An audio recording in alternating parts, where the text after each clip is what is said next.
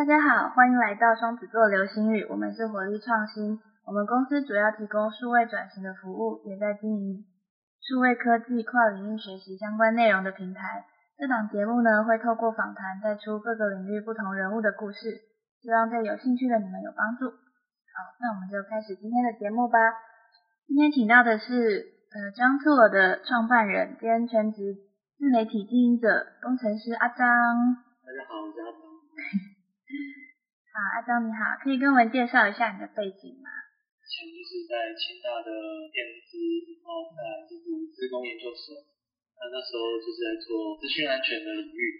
对，然后就在研究所过程中刚好就接触到了布洛克，后来就经营各式各样的自媒体，那在今年八月的时候就毕业，毕业硕士毕业之后我就算是开始深入的从事在经营。那怎么会好不容易念到硕士，然后不去当工程师，而跑来做自媒体？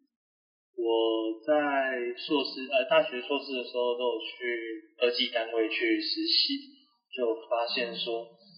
那边的正职其实跟我想要的是不一样的，像是他们的薪水可能都是加班加出来的，只是我并没有说我。就是都已经动整天脑力在写程式，我还要再加班，因为其实加班对于工程师来讲，我觉得是一个很没有效率的事情。就是我觉得只是促进脑死而已。对，我觉得那个，就是我觉得那个效率，其实加班那三小时不如隔天提早一小时在做，我觉得效率绝对都会比那加班三小时还好。但是呃，又因为责任制的关系，所以就变成说要加那个班，那。我就觉得说这不是我呃想要的生活模式，加上如果我因为长期加班，然后身体搞坏了，那变成说我没办法好好上班，那就变很多主科就是 赚到的钱下半辈下半辈子都花在医院上面，我觉得其实这也不是一个好，就是我要的未来。所以是生活模式并不是你想象的，然后再加上其实人生上的规划也不是。符合你的期待，所以就跑来做自由工作者。那你在 IG 的内容分享上，其实做了非常多关于城市设计相关的。那有什么特别的经验吗？就是是怎么开始学习的，然后后续是怎么精进自己？我算是大学才从头来过开始学城市。那因为我觉得我一开始其实是跟不上身边的人，因为在清大那边的竞争力其实是蛮强。我过去那边很多人都是高中就已经提早已经呃学学会一两种城市语言，然后我就是比较落后的状态。那我就是后来就是一直很努力的去补救补救补救，然后就找出一些我自己的学习方法。所以所以我就觉得说这些东西是可能很多人会需要的，不管是呃本业是呃本科系就是职工的人，或者是。有很多人因为自工很热门嘛，或者是觉得他自己科系的薪水太低，就会想要转到自工，那就要学城市。我就想要针对这些想要刚学城市或者是有落后的人去，嗯，做一点城市学习的教学。对那嗯，比较详细的一些教学方法，我是写比较多在部落格。那那时候在 IG 是写一些。科系介绍最多。嗯，了解。那我们刚刚提到 IG，就是这个账号是在去年七月中开始经营的嘛？那呃是，对七七月份是开始啊，但是七月份其实那时候也不算经营，因为我就只是把我的那个布鲁格喜欢的文章的摘要跟那个封面图片，然后把它丢丢上去。就只是一个散播资讯，然后又不能连连接的一个一个不知道在干嘛的 IG。那时候七月了，对。后来十月呃国庆前后，去年国庆前后才算是正式的有开始去做一些规划。那大概的规划方向跟就是有什么给自己的原则或方法吗？那时候的规划方向主力还是说我我是不喜欢重工的人，就是。我喜欢把呃同一件事情可以多方面运用，嗯嗯，就是一个产出可以多多次使用，是吗？就不同平台啊，对，所以那时候那时候就是先去呃从从我的部落格现有的文章，然后去截录一些，把它做成图文模式去分享在 IG 上面。所以一开始就是做一些什么科系的比较啊，城市语言学习的方法，然后就是主要都是针对大学生、大学生、高中生在学习的这一块。嗯，那时候是呃着重在这一块，然后呃同时就是喜欢 IG 又呃又 share 到粉砖，那粉砖又 share 到一些城市语言社团，对，这也就是我最一开始的差不多这样玩，然后大概玩到快一千粉丝吧。好，因为还是相对小小。好，我们做个要死要活也才一千粉丝而已。那上面那时候我也是做要死要活才一千。那我想请问，就是你当初你刚刚有说，就是你当初是要否大学生跟高中生，然后是对呃城市设计或是科技有兴趣的受众，是这样吗？就是你对你的受众当初的想象是什么？对对，就是那时候是就是想说帮助他们去选科系，或是呃去学习城市人的路上，给他们一些呃方法。对，那所以那时候就有做一些什么科系比较像是什么电电机 VS 资工，电机 VS 呃机械，然后 VS 呃资工 VS 资管，反正就差不多这样，呃大众比较容易混淆的科系比较。然后也在那时候其实。呃，得到蛮多学生的一些回馈跟问题吧，因为那时候是十月、十一月嘛，其实就是在学测前。嗯嗯嗯。对对对，所以那时候就是很多大学生都跑来问我一些选科系的问题，我刚好在呃，我觉得因为我觉得在学业方面我还算是可以去分享一些就是方法。嗯，所以 IG 的受众主要是学生。然后初衷也是就是分享，对对对，就是的是。那呃，就是 I 圈内容跟在你 blog 上面的内容是感觉是完全不同的路线。那初期在 blog 的经营上是有什么想法吗？那时候初期在部落格，其实我一开始呃在建立之前的打算就是想要写一些那个城市语言学习的记录。其实初衷都是往城市语言这个方向走，只是实际做下去的时候，就发现呃有一些现实上的困难，或者是呃有一些新的想法，像是部落格那时候呃一开始第一篇我就写了一个，我我还记得我印象很深刻，那时候刚好在呃电脑都会安装那种什么 H 档，就是哦我这可能对你来讲 会想睡觉，反正就是一些呃让电脑程式。可以跑一些快捷键的方法，像是我自动开启电脑，然后就把我常用的网站开起来，就是自动把那什么脸书啊、呃 YouTube 啊，然后还有什么 Google 啊，还有什么网站都自动打开，对，就做一些简单的教学，就有趣有趣的啦。然后可是我觉得有趣，别人不觉得有趣。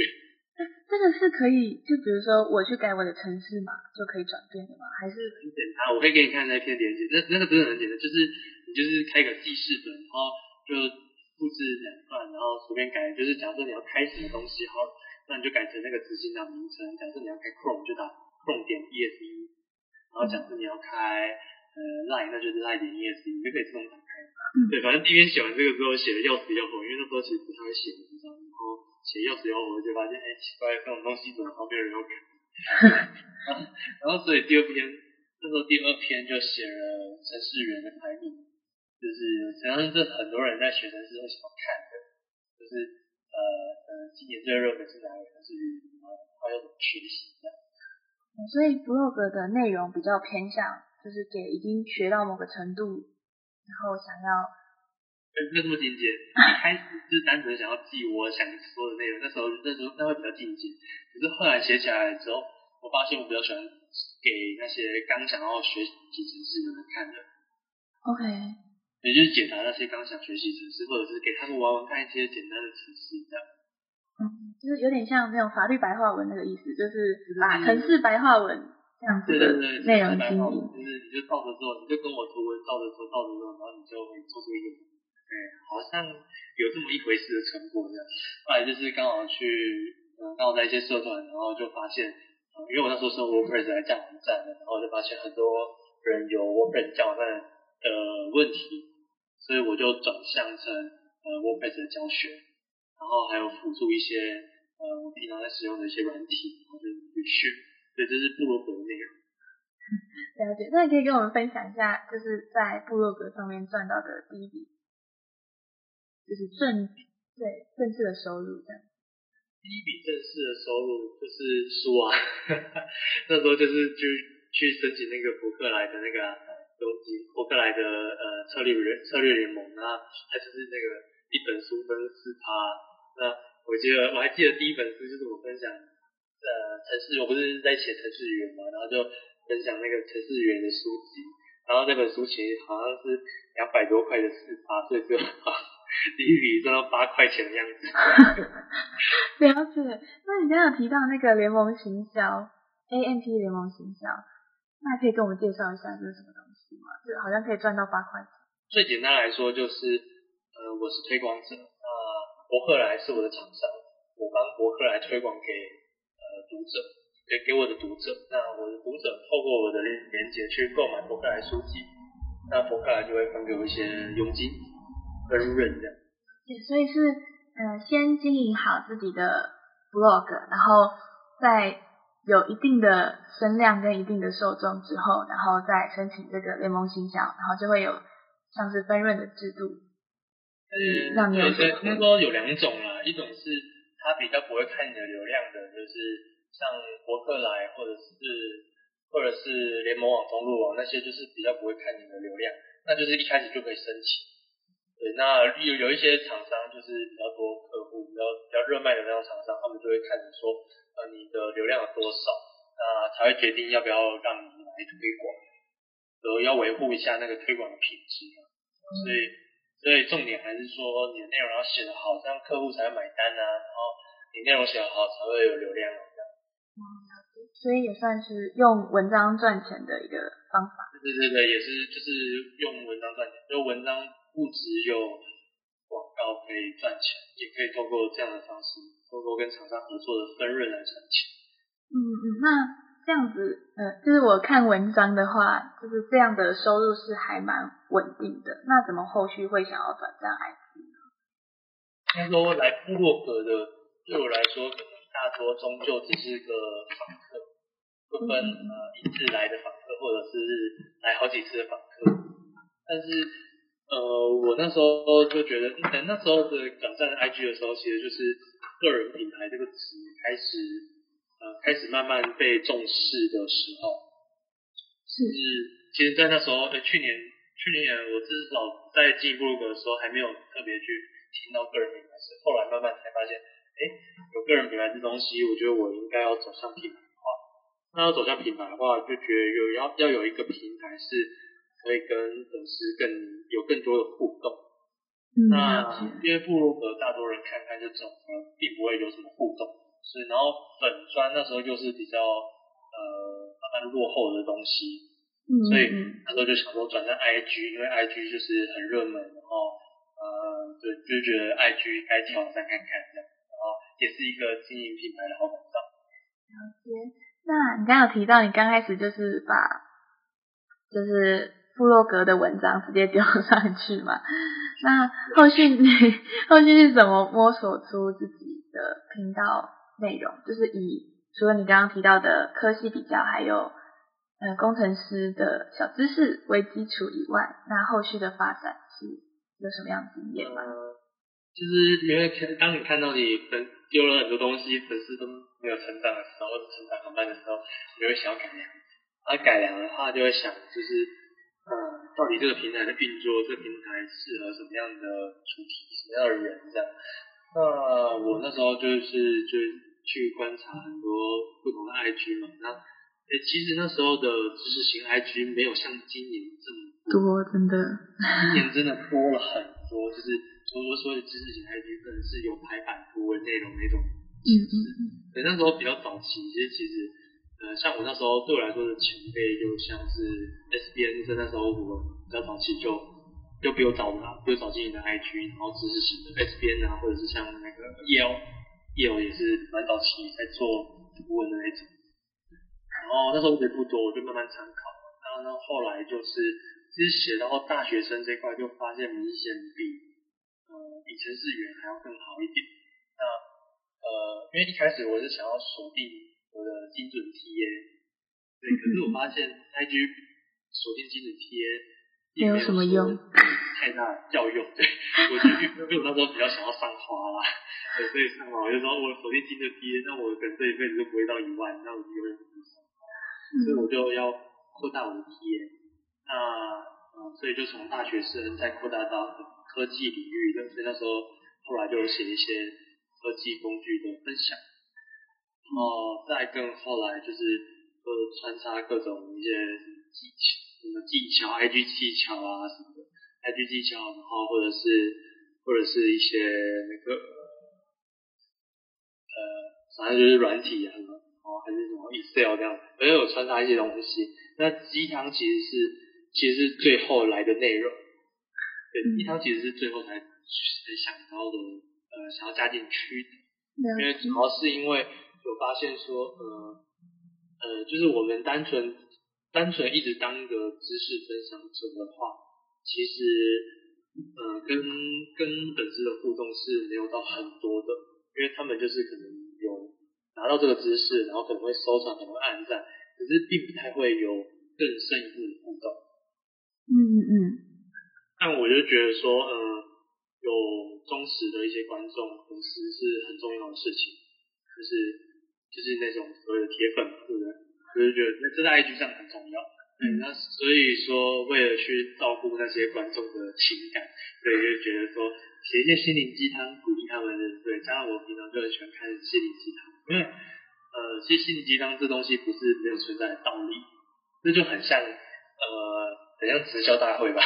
直销大会就是会一直嗯，让这个整个场地就是很雀跃啊，很兴奋的一个环境，这样让你的那个。整个 power 都来了。嗯，好，所以所以前期就是算是做中学嘛，就是一步一步测试，然后每个内容都试试看。那如果有好的发展，你就会继续做下去，然后不断的改变，然后不断的把这个频道经营起来的。那后续，对我其实对心灵鸡汤这件事情还蛮还蛮疑惑的。就是 因为你的开头是工程师，然后我一般对理科啊，然后这东西的想象就是在宿舍狂打电动的人们。可是我昨就是这几天在观察你的线动啊等等的文章，或是排版设计等等，就发现很很像一个暖男。这是怎么形容？就是。呃，内容还蛮温暖的，然后风格就是选图片的风格啊，就是很文青，然后很漂亮，然后整个感觉非常的不像一个清大神 制作出来的内容。对，然后后续又放到心灵鸡汤，我就觉得哇，整个人蛮充足的，可以跟我们分享一下，就是可能你的性格啊，或者是你不觉得有时候听到这种感觉就对，我是蛮惊讶。好了，这是其中一个啊，对，所以呃，我等我先澄清一下，那个那个设计的部分，我是交给美编，我本人是不会设计的，所以我讲过很多次。哦，对。有什么做图的东西，呃，那个我们那个那个就交给美编处理。了解，可是文字是很非常的。对，那文字的部分呢，其实这这这这又是另外一回事，因为。因为我们跟蛮多书商配合的，那其实鸡汤的来源绝大多数都是从书里面来的。嗯嗯嗯。对，很多文件是并不一定是我想的啦，就是呃，就是说出自于某本书啊，或者是在网上看到什么样很不错的字，然后把它记录下来，然后就分享出来，这样，就是稍微改一下，就是化成一种情境或者是新的呃新的方式陈述这个。这件事情，或者是这一段话，对，然后还有另外一段，还有另外一件事情，就是其实当初我，呃，当初我并不是都在写心灵鸡汤，其实最一开始的鸡汤是毒鸡汤。嗯嗯嗯嗯对，就最最早期的鸡汤是毒鸡汤，那时候很，就是就是那种很很欠揍的话，欠揍又好，超又很刺的那种。然后那时候其实因为因为其实那时候第一次做其实也是因为刚好看到一本书，那里面就是都在写一些毒鸡汤的一些分享，那就想说把这些内容去分享出来，再这样子网上找一些毒鸡汤，然后串起来，然后就后来发现，哎，这个成效很不错，然后然后就继续写下去。呃，不过当然毒鸡汤没有这么多，然后所以就是偶尔毒鸡汤，然后偶尔分享鸡汤。解，那就是鸡汤，就是文字的力量这件事情，在你的生活上有什么特别的帮助吗？我觉得是抗压性。嗯嗯嗯。但其实做自媒体的时候压力很大。嗯嗯嗯。如果尤其是全职做，一定呃有各方面的压力。有些人可能是金钱上的压力，有些人是遇到算命，有些人是呃创作没有灵感。有些人是嗯，就是很努力却没有收获。嗯嗯嗯。对，那我觉得心理鸡汤在这种时候就蛮起作用的，就是看这些内容可以让你心情好一点。那所以你的经营 IG 的成就感来自于粉丝的回馈，或者是你看到很多人可能收藏，或是觉得很哪哪个地方很受用等等的。就是回复回回回馈啊，回馈真的很重要，就是一些留言回馈或者是私讯的回馈。还有一段是，反正今年的某三个月啊，好像三月到五月还是四月到六月，我三个月有连续每个礼拜直播过。像是有一个在美国的，就是有一个在美国的观众，然后他叫 Amy，然后他他在美国嘛，然后我那时候是每个礼拜二晚上九点直播。那他在美国的时间是早上五点，但是他他直播三个月完全没有漏过一次。嗯，很铁的铁粉。对他早上五点起来，就是为了听我的直播，然后还会做笔记。然后他就跟我说，他后来我我我我就问他说，为什么你会这么听，想要听我的直播？你可以再听重播或者怎么样？然后他就说，他那时候好像是可能他在考会计师，嗯嗯，会计，然后。就是可能压力很大，或者是心情不好，然后就觉得听我的直播是让他放松的一件事情。对，然后我就然后放松跟学习，然后我就觉得就是很感动。然后还有还有很多就是各种像呃有一次分享治治安的一些经验，然后也是很多人就跟我说啊，原来那是诈骗怎么样，就是就是能够帮助别人就是不被骗啊这样。还有一次是邀请一个呃。一个朋友，然后一起来分享一些，呃，是资金盘啊、传直销的一些，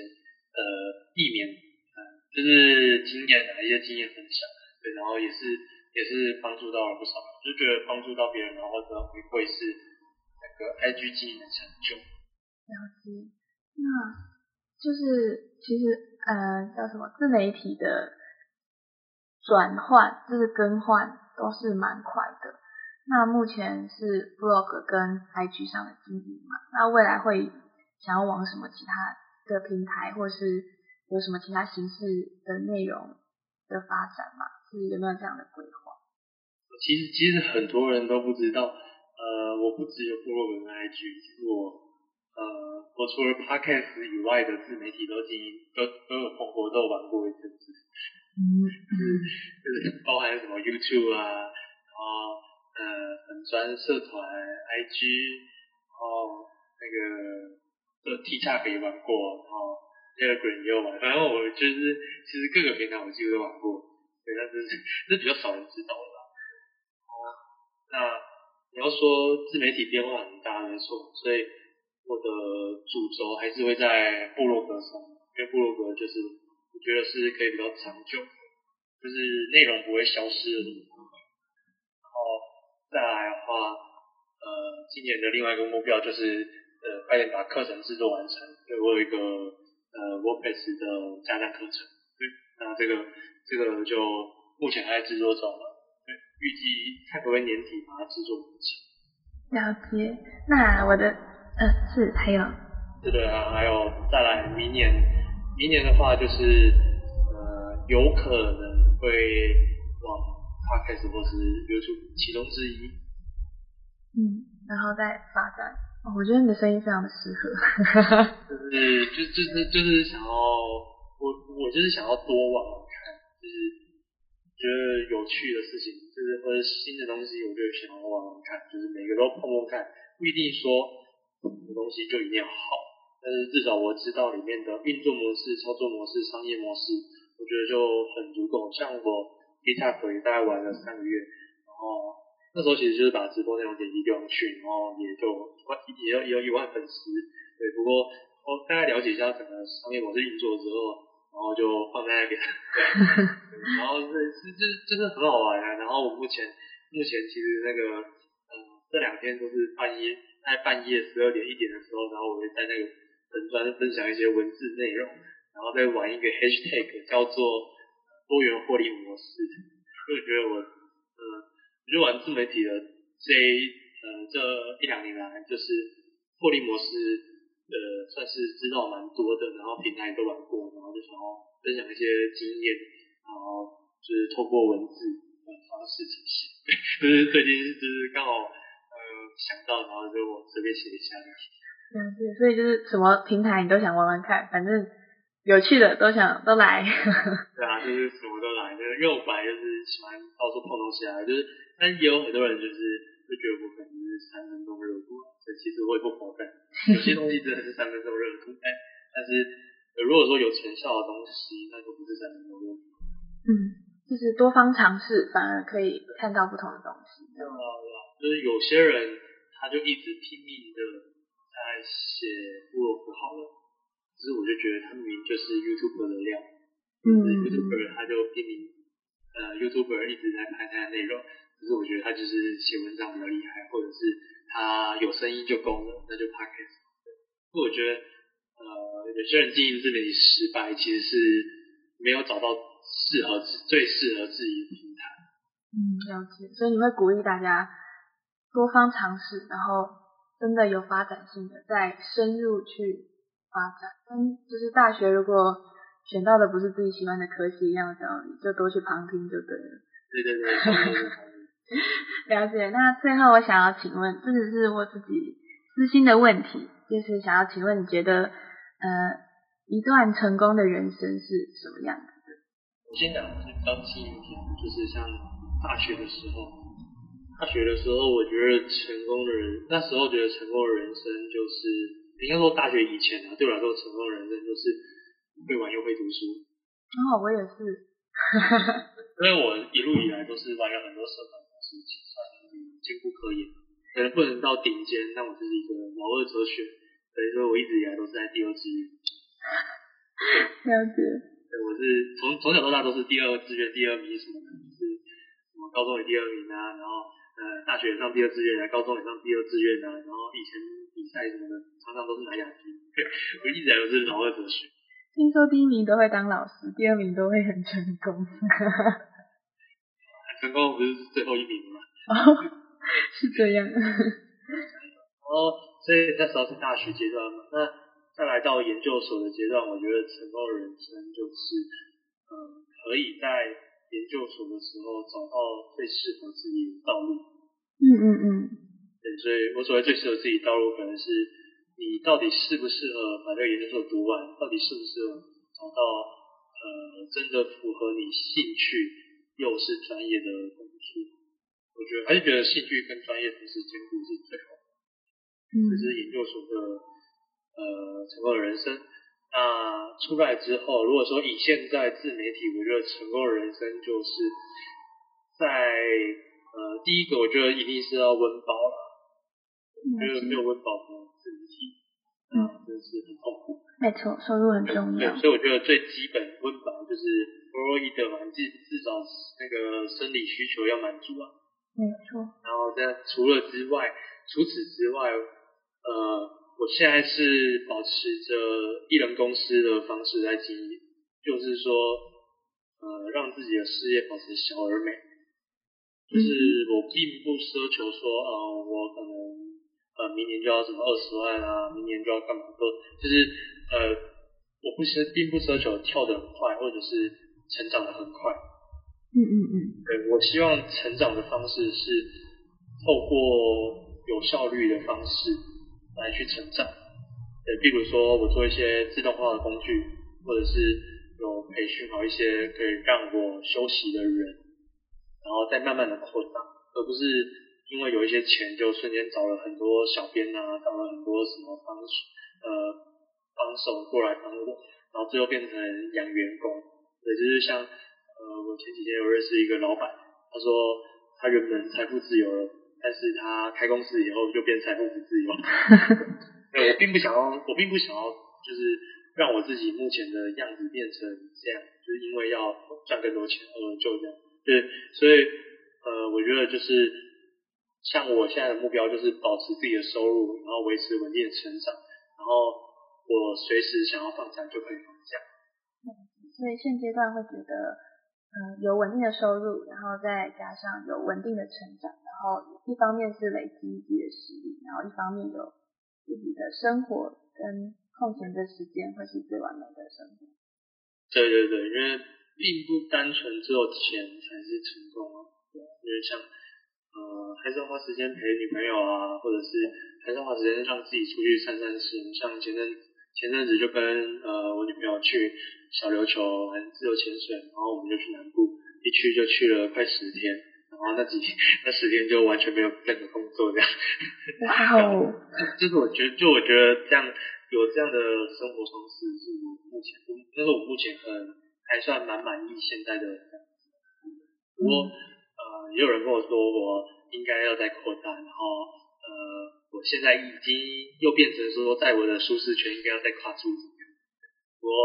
呃我就是慢慢来，我觉得要很多事情等缘分到，然后慢慢的扩大。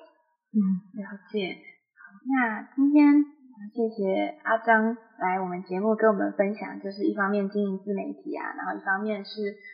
呃，就是在关于工程师背景的学习也好，然后后续的技术也好，等等内容的分享，然后最重要的是也有他就是对人生的想法，这样。那今天非常谢谢阿张，谢谢。好，那我们今天节目就差不多到这里，谢谢大家。